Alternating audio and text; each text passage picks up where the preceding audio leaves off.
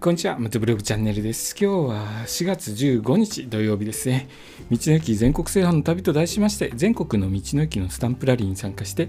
スタンプ全部集めて回ろうということをしています。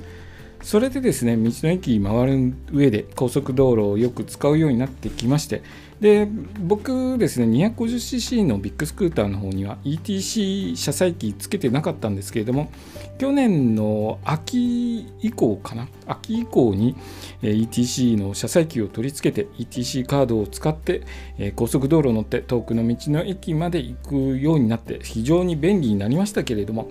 まあ、今日はですねその ETC カードについて ETC カードを入れっぱなしでいいのかどうかということについてお話ししますね。ETC カードは高速道路や自動車専用道路を通行する際に多くの人が利用してますよね。支払い時に止まらず通過できて現金の時もまあ、現金払いだといちいち止まって、えー、現金にお釣りをもらったりとかしなきゃいけないんですけれどもそういう手間もなくどんどんとですね、まあ、ETC 専用のゲートになってきています。これからはですねどんどん ETC 化されていくんですが、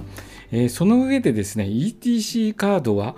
差しっぱなしにしておくのがいいのかそれともこまめに塗った方がいいのかというところなんですが、えー、カード会社の方はですね ETC カードを差しっぱなしすることは推奨しませんということなんですね。その理由としては暑さによる故障の可能性や盗難の可能性があります。これらを避けるために、え、カードは毎回抜き差ししてですねえ使用してくださいということなんですがいかがでしょうか？バイク乗ってる方は、えー、シートの下とかに ETC の車載機ついてると思います。なのでいちいちシート外してですねカード抜いたりとか入れたりするの面倒だなっていうことで入れっぱなしにしちゃってる方とかいないでしょうか。僕ですね割と入れっぱなしにしてたりとかするんですが最近はあのえーと、車の車の方でも ETC カード使ってますので、えー、1枚の ETC カードをいろんなバイクに入れたり車にで使ったりとかしてるので、えー、できるだけですね差しっぱなしにしないようにはしています。で、まあ、差しっぱなしにしてると盗難っていうことですね一番考えられるのは盗難ということなんですけれどもその他にですね夏の暑さで ETC カードがですね変形して、えー、ダメージを負って正常に作動しなくなるということがあるらしいんですよね。えー、まあ、車の場合なんですけれども、車内は60から80度、まあ、夏になると60度から80度になります。そういった